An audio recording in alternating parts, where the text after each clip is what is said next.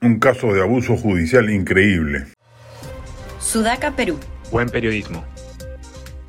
Lo que le está sucediendo al empresario y expresidente de la CONFIEP, Ricardo Briceño, es de antología y resume las miserias de un sistema fiscal y judicial abusivo y persecutorio. Hago esta columna en base a la esclarecedora ayuda a memoria que me ha hecho llegar la defensa del afectado. Ricardo Briceño fue presidente de la CONFIEP desde 2009 a marzo de 2011. La directiva de su sucesor Humberto Speciani decidió recolectar fondos de diversos grupos empresariales para realizar lo que se denominó campaña de promoción de la inversión privada 2, logrando recolectar la suma de 2.077.500 dólares.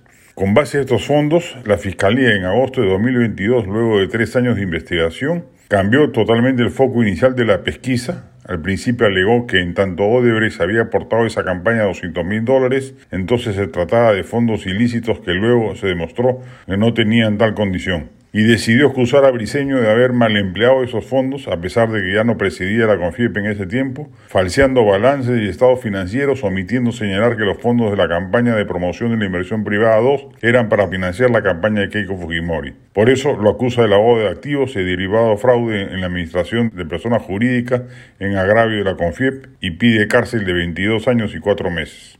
En paralelo, el fiscal José Domingo Pérez derivó parte de esos actuados a una fiscalía del Distrito de la Victoria para que investigue el supuesto fraude en la administración de personas jurídicas en agravio de la CONFIEP. Seis meses después, dicha fiscalía dijo, más allá de que el delito había prescrito, que no había ningún fraude, puesto que no se había falseado balance ni desviado fondos. En suma, Briceño no engañó a la CONFIEP ni a ningún empresario y archivó el caso.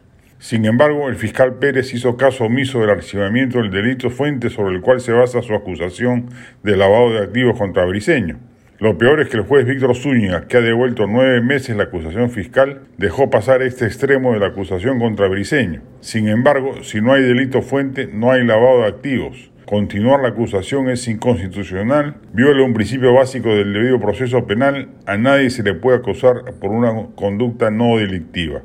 Briceño ha recurrido a la justicia constitucional a través de un habeas corpus que ha sido visto por la segunda sala constitucional del Lima el pasado 29 de marzo. Los jueces Roberto Vilches Dávila, presidente, Eduardo Romero Roca y David Suárez Burgos tienen en sus manos hacer justicia y encauzar el caso a cauteles por el camino adecuado sin manchar honras ni afectar derechos constitucionales básicos.